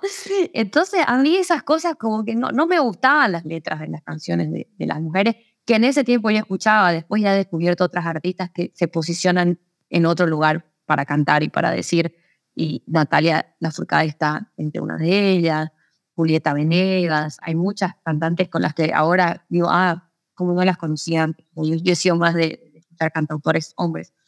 Y en la cuarentena fue como incomodarme un poco y decir, a ver, ¿por qué no otra forma de cantar? O sea, ¿por qué siempre por el lado de, la queja, de la agresión? Cantaba también cantautores, trovadores, Silvio Rodríguez y otros, o sea, claro, también tienen su decir, en su cantar, tienen, ¿no? Como, aquí estoy, estoy luchando, estoy parado en un lugar muy, muy de confrontación, del que yo quería salir también un poco y decir, a ver, es el único lugar donde yo me puedo parar, o sea, cantar también para, siempre en, luchas, ¿no? Eh, internas. Entonces, en la cuarentena, ahí, por ejemplo, acercarme a música como la, la bossa nova, de cantautores y de compositores brasileros, portugueses también, eh, alguna música argentina también, más del palo de la ternura, de la suavidad, de la sutileza también. Algo me llamaba por ahí y lo otro ya me generaba un poco de, de rechazo. Y fue a partir de ahí que nada, también empecé a tomar clases de canto un poco más formales y a darme cuenta que la vergüenza, la timidez, componerme en otros lugares, o sea, cantar de maneras distintas y, era completamente una experiencia que tenía que ver con la identidad. O sea, de decir, ay, pero yo, no canto así, yo no soy esa, yo no hablo tan agudo, pero nada, se supera, se supera cuando nos damos cuenta que la identidad es súper frágil. Mm. Que la identidad es, una ficción, es la ficción que, que, te contás a partir de lo que los otros dicen y confirman de vos, mm. pero que está buenísimo romper con esas cosas y decir, o sea, me habitan muchas personas dentro mío y las puedo manifestar de distintas maneras y el canto, el arte, sin duda, es un lugar hermoso donde podemos manifestar todo lo que querramos ser, no es que vamos a ir tampoco por la vida. este, pero eso hacen los artistas, o sea, darte permiso de, hacer un disco y después hacer algo completamente distinto también. Mm. Hay algo que me contó nuestra amiga Sophie, que me gustó mucho y quería mencionarlo. Ya. Y me dijo, y creo que lo mencionaste en su boda, y era como, creo que ella te recomendó canta para vos, ¿no? Algo por ahí. Y me pareció espectacular porque de repente crear el público puede paralizarnos, especialmente en ese momento de descubrimiento. Entonces, no sé si nos dices qué era este cantar para vos y cómo se traduce en esta Belén que aparece en la pandemia, eh, todo va a estar bien. mi frase favorita, aislarte no te salva. Y yo creo que ese debería ser el lema de Equilibrium, ya porque lo que hacemos en Equilibrium con el club de lectura, con el yoga, es ven, ven, acércate, te escucho, contá tu historia, no te aísles, porque ahí está el peligro. Entonces, no sé si me cuentas qué pasó ahí y esta subida y de repente apareces en muchos más lugares y, no sé cómo lo estás manejando con más calma o dices, sí, quiero seguir mostrándome o no, estoy bajando un poco a eso? ¿Cuál ha sido ese viajecillo? Vos sabés, una de las cosas que me gustan de, los podcasts y las entrevistas bien hechas, como, como lo estás haciendo vos, Gracias. Eh, es que uno puede darse ese espacio para, para interpretar y reinterpretar el camino ya transitado, ¿no? Mm. Porque en ese momento, cuando yo tuve esa charla con Sofi, que fue días antes, pero así te digo, días antes de componer todo va a estar bien. Eh, yo, claro, yo, yo sentía, yo no sabía lo que sentía. Partamos de ahí, porque si nosotros supiéramos lo que sentimos sería todo más fácil, pero cuando el, cuando el sentimiento aparece, es decir, ¿qué es esto? ¿Qué es esto que me está pasando? Entonces yo no sabía lo que me estaba pasando. Ahora, a la luz de, de muchas cosas, y también la seguridad que te da el haber cruzado ese, claro, es, mucho más fácil hablar desde lugares, sí, todo salió bien, o sea, ya grabé un disco, uh, ahora ya puedo decir lo que me pasaba en ese momento, ¿no? Eh, en ese momento lo que me pasaba, creo, por ahí esta respuesta cambie de aquí un tiempo, porque uno crece y cambia, interpreta las cosas de otra manera. Pero lo que puedo decir ahora es que en ese momento yo tenía una lucha interna de mostrar a las personas que Belén era algo más que esa Belén estricta, disciplinada, rígida, y que siempre he tenido una sensibilidad especial. O sea, que siempre he vivido las cosas muy, muy, muy fuertes. Los, los sentimientos, las emociones, o sea, siempre también muy, muy idealista, muy de, ilusa en el buen sentido, digamos, ¿no? Como que todo esto que he contado, ¿no? De cómo entraba al conservatorio y me sentía así, y sentía como que esa cosa de película, ¿no? Pero claro, mi coraza o mi, mi, mi carcasa, vamos a decir, lo que yo mostraba o lo que la gente siempre veía en mí, porque también eso, luchamos con la imagen que los otros ven y que te dicen, ¿no? Mm, con conservar esa imagen. Típica, ¿no? O sea, no, Belén es una chica, qué chica más disciplinada, trabajadora, ella es muy, muy estricta, muy, muy metódica, ¿no? Y lo dicen así. Entonces, claro, no había un lugar ahí aparente para, para una cara sensible que iba a decir cosas como las que digo en mi canción. Entonces yo luchaba con eso y ¿qué iba a decir la gente cuando escuche esto? O sea, no me la van a creer, digamos, que Belén, la que le dice a la gente cómo tiene que moverse y cómo... De esto te puede contar Sebastián, de cómo era yo cuando él me conoció. Yo, él dice, Belén era una milica, o sea... No me lo imagino, de verdad que no. ¿Ves? Entonces, claro, imagínate la milica cantando lo que canto, ¿verdad? Mermelada de frutilla y todas esas canciones tan, tan tiernas, tan, tan suaves, tan coloridas, ¿no?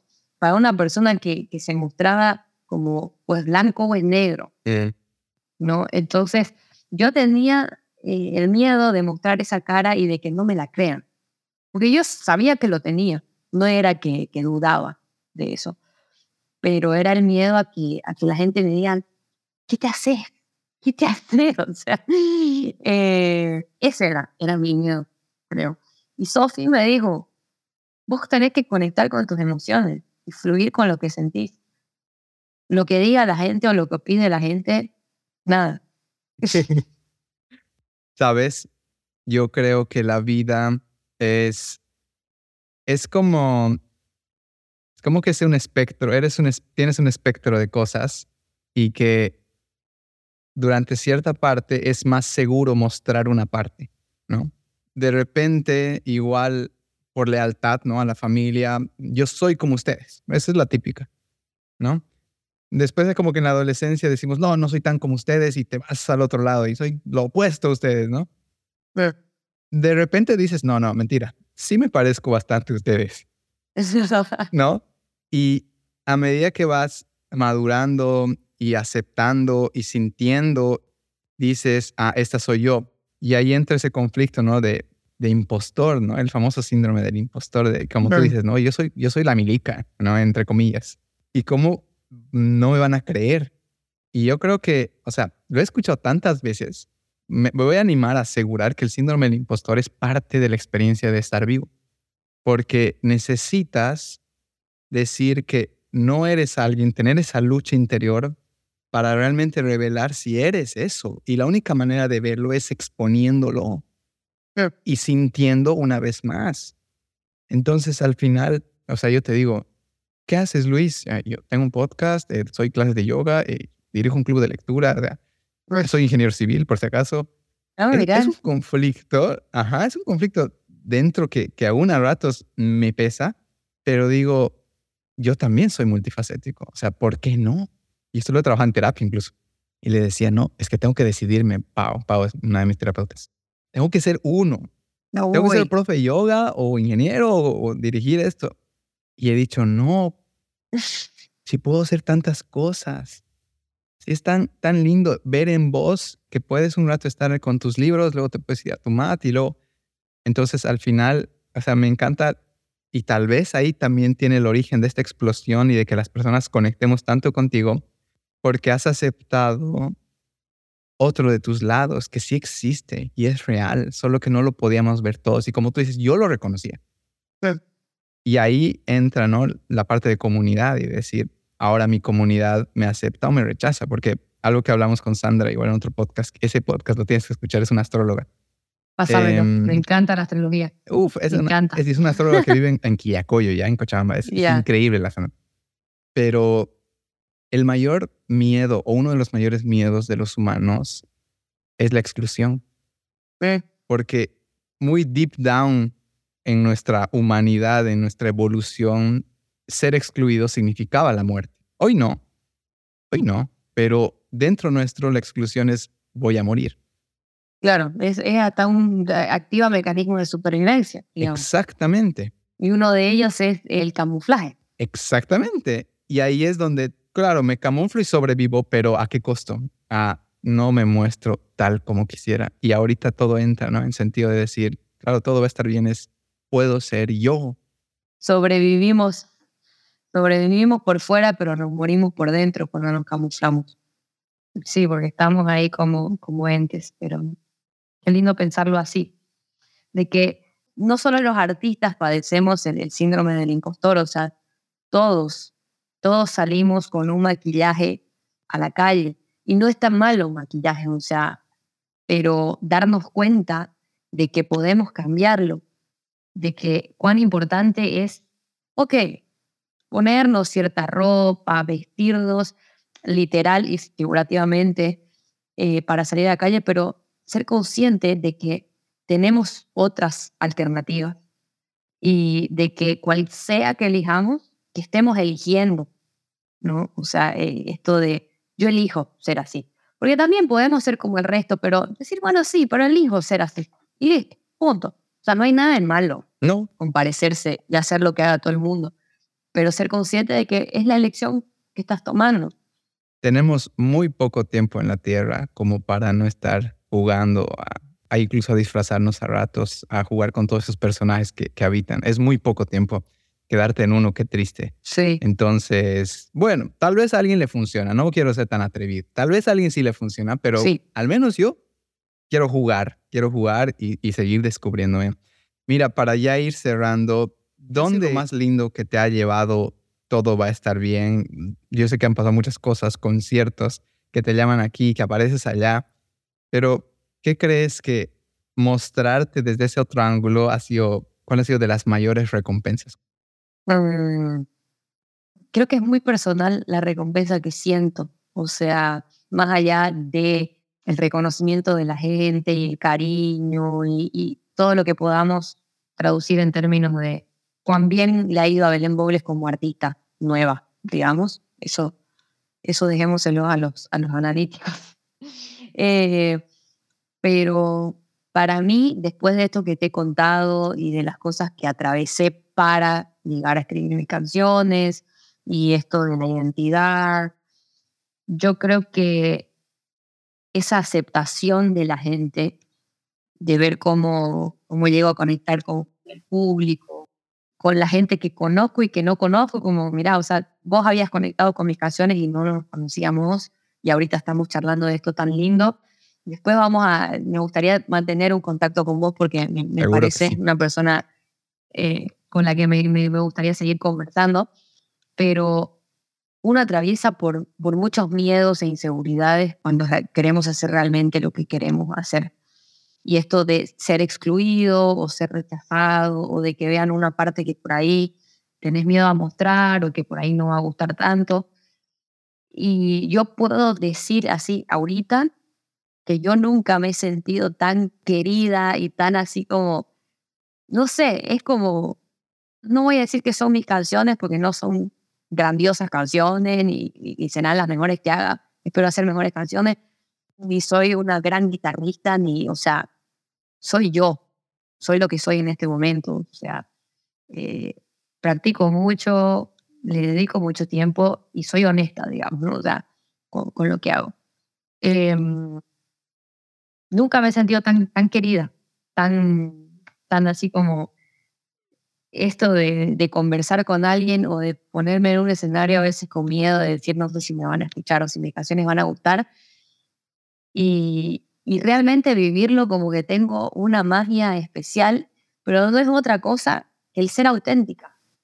O sea que ahí está la magia, que no es que esté tocada por una varita ni nada, sino que esto, o sea, hay algo en la libertad y el deseo y el amor con el que estoy haciendo las cosas que la gente claro que se identifica, porque vivo desde el permiso a ser yo misma, la música, y eso parece, me da la sensación, voy a interpretar desde la libertad también, de que las personas sienten ese permiso cuando me escuchan. Y en un mundo en donde parece que todo en las redes, en la música y demás, alguien te está diciendo cómo tenés que ser y cuán lejos estás de esa talla, digamos, ¿no? O sea, ves fotos en Instagram y claramente no tenés esos abdominales, ves eh, videos en, en, YouTube y claramente no tenés esa actitud y esa, no sé. Esa soltura. Eh, esa soltura. Entonces, todo alrededor, los estímulos que están alrededor, nos muestran una vara muy alta a todos. Entonces, disfrutamos, entre comillas, pero deep down, como dijiste vos, nos sentimos excluidos, decir, yo no soy así. Yo, yo no toco tan bien, no canto tan bien, no me visto tan bien, no, no tengo el cuerpo así, no tengo ta, ta, ta. Entonces, como, y yo la verdad que ya yo, o sea, en ciertos puntos me cuesta todavía, pero me presento como soy y listo. Entonces, creo que es ese, ese, ese feeling o esa vibe, digamos, que se siente, y más allá de las canciones, las personas creo que se sienten así como que con esa libertad y ese permiso de que, wow, qué lindo estar en un espacio en donde siento que no me están exigiendo tanto. Hermoso. Entonces, eso creo que es lo más lindo que me está pasando en este momento. O sea, ser yo misma y, hacer una especie de comunidad con personas que, que estaban necesitando esto que yo en este momento estoy compartiendo. Sabes, yo creo que has descrito la receta que hoy en este contexto mm, tecnológico, social, necesitamos, que es espacios donde algo o alguien nos permita ser uno mismo. Y suena súper, ni siquiera suena súper hippie, suena súper eh, cheesy, ¿no? Así como, pero al final es esto de hacer una comunidad, y no estoy hablando de una comunidad de Instagram, no, sentirse parte de una comunidad y sentirse incluido por ser vos y ayudar a que los otros sean ellos mismos, ya está, ¿no? Y no es algo difícil de replicar, solo que tiene que comenzar con la valentía de decir, oye, tengo esto dentro mío y lo voy a empezar a mostrar. Porque yo vivo, como dices, este maquillaje, que no está mal, sirve y me ha, me ha llevado a estos lugares, pero si hay algo dentro mío y yo sé que está dentro mío y yo sé que quiero sacarlo, pero no lo saco, ahí está la angustia, esa contención y esa imposibilidad de, de que alguien se te acerque y diga, oye, yo me siento como vos y, y gracias. Entonces, al final creo que, que todas estas personas que están escuchando hoy son absolutamente únicas en algún sentido, porque todas nuestras historias nos construyen. Sí. Entonces, yo creo que hay que sacar esa partecita que tal vez ya quieres sacar y aún no la has sacado, y eso es lo que, lo que te ha pasado. Y, y nada, de verdad, de verdad, gracias, Belén, porque nada, te admiro un montón. Me encanta tu voz. Eh, me encanta esta voz más grave. Me encanta esa otra voz más, más dulce, si quieres, porque me lleva a lugares, ¿no? Y esta voz, como dices, más grave, más así, que nos hablas hoy, también te otorga esta, esta profundidad, porque eso es, ¿no? Esa gravedad te lleva ahí. Sí. Pero también esa dulzura es como que me haces vibrar en diferentes lugares que me gusta, que nos hace bien. No me puedo quedar en una, al menos yo. Eh, y nada, te agradezco. Wow, qué lindo eso. Qué lindo eso, porque sabes que a veces digo, tendría que empezar a hablar más como canto. Pero esto que me estás diciendo, eh, nada, es otra vez, o sea, esta cosa de cómo nos cuesta habitar distintos lugares y no angustiarnos. Eso. Es, es eso. Pero bueno, para no seguir, porque seguiríamos, ya me di cuenta que nosotros conversaríamos muchas horas. Eh, gracias a vos, Luis, por, por invitarme.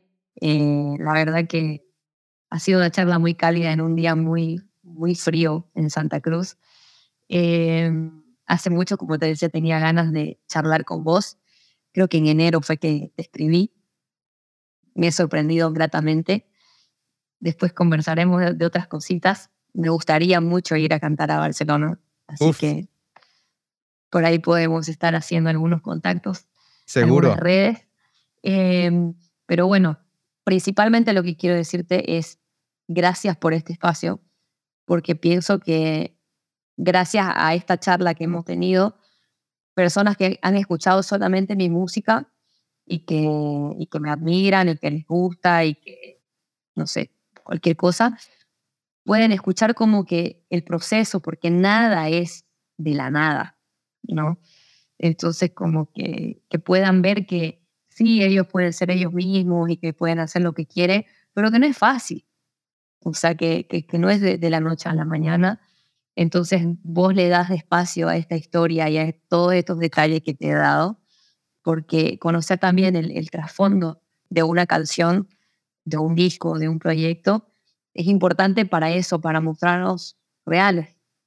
Y le has dado un espacio muy lindo a, a, muchas Belén de mi historia, digamos, ¿no? Desde la niña hasta la que está ahora con vos. Entonces, qué lindo poder compartirse así, en un espacio tan, tan cariñoso como es tu, tu podcast. Gracias, gracias Belén. Mira, imagínate que yo no sabía que estábamos a 11 días que habíamos nacido uno del otro. Mira. Eh, porque imagínate, tú has llegado y a los 11 días, ¡plic! que salió. Mira Entonces, eh, son esas coincidencias bonitas, ¿no? Que te encuentras y, por qué conectas con alguien. Porque yo decía, ¿por qué me gusta tanto esta música? ¿Y por qué? Y demás. Y de repente encuentro en, en vos igual esas cosas que, que, necesitaba escuchar igual, ¿no? Yo vivo en una lucha constante de ser yo. Eh, y mis propias heridas, mis propios traumas me llevan a, a siempre a quiero ser libre y quiero ser yo, porque al final si alguien está escuchando, o sea, un ataque de pánico no es ay, qué macana, ¿no? sino es, hay una necesidad urgente dentro tuyo de, exponerte más. Entonces, como tú no lo haces, bueno, el cuerpo pierde el control. Entonces, escucharte y, saber que se puede uno mostrar, y en tu caso, ¿no? Desde este otro ángulo que te empieces a mostrar con, desde la pandemia, todo va a estar bien, eh, me hace dar cuenta que, que yo también estoy más cerca. Porque yo sé que tengo más. Yo sé que hay cosas que ya quiero compartir más y, y tú me das ese espacio. Y algo que te quería contar, igual que en mi investigación también le hablé al SOMI y le dije, oye, tú que has trabajado con la Belén, dime algo, le digo, ¿no? Y el, y el SOMI, sabes que es más aquí. Y, mm, ¿sabes qué? Mm, la Belén tiene eso, ¿no? Todo va a estar bien. Cuando estoy con ella, todo va a estar bien, me dice. y, digo, ajá. Y digo, este, este personaje que tiene esta dureza y la vestimenta negra y los tatuajes, que me diga esto, ha sido como, wow, o sea, Mira lo que has hecho, Belén. O sea, que gracias. Mira, me has, emocionado vos y el comentario de Somión, vos lo, estás pudiendo ver. Me he emocionado y nada, qué, qué lindo, qué lindo eso, de verdad.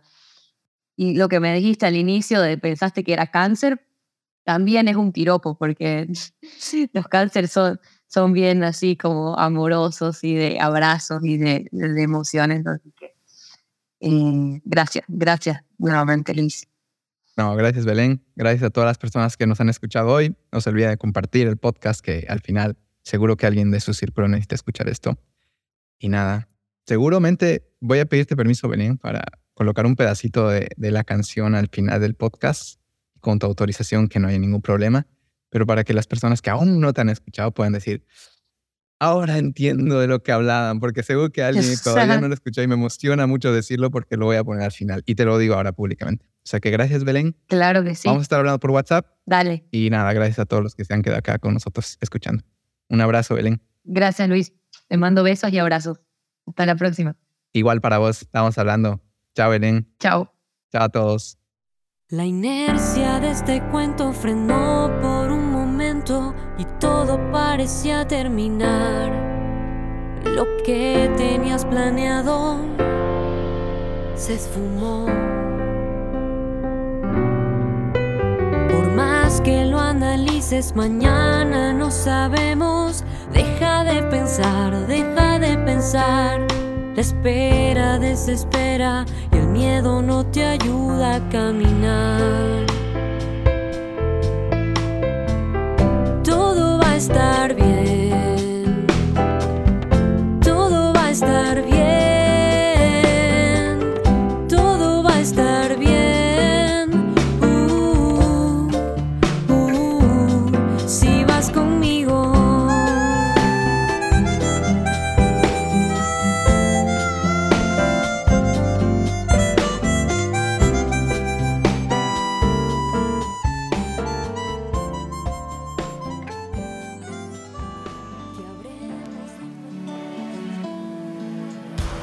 Te ha gustado este episodio, suscríbete a Equilibrium Podcast en Spotify y Apple Podcast.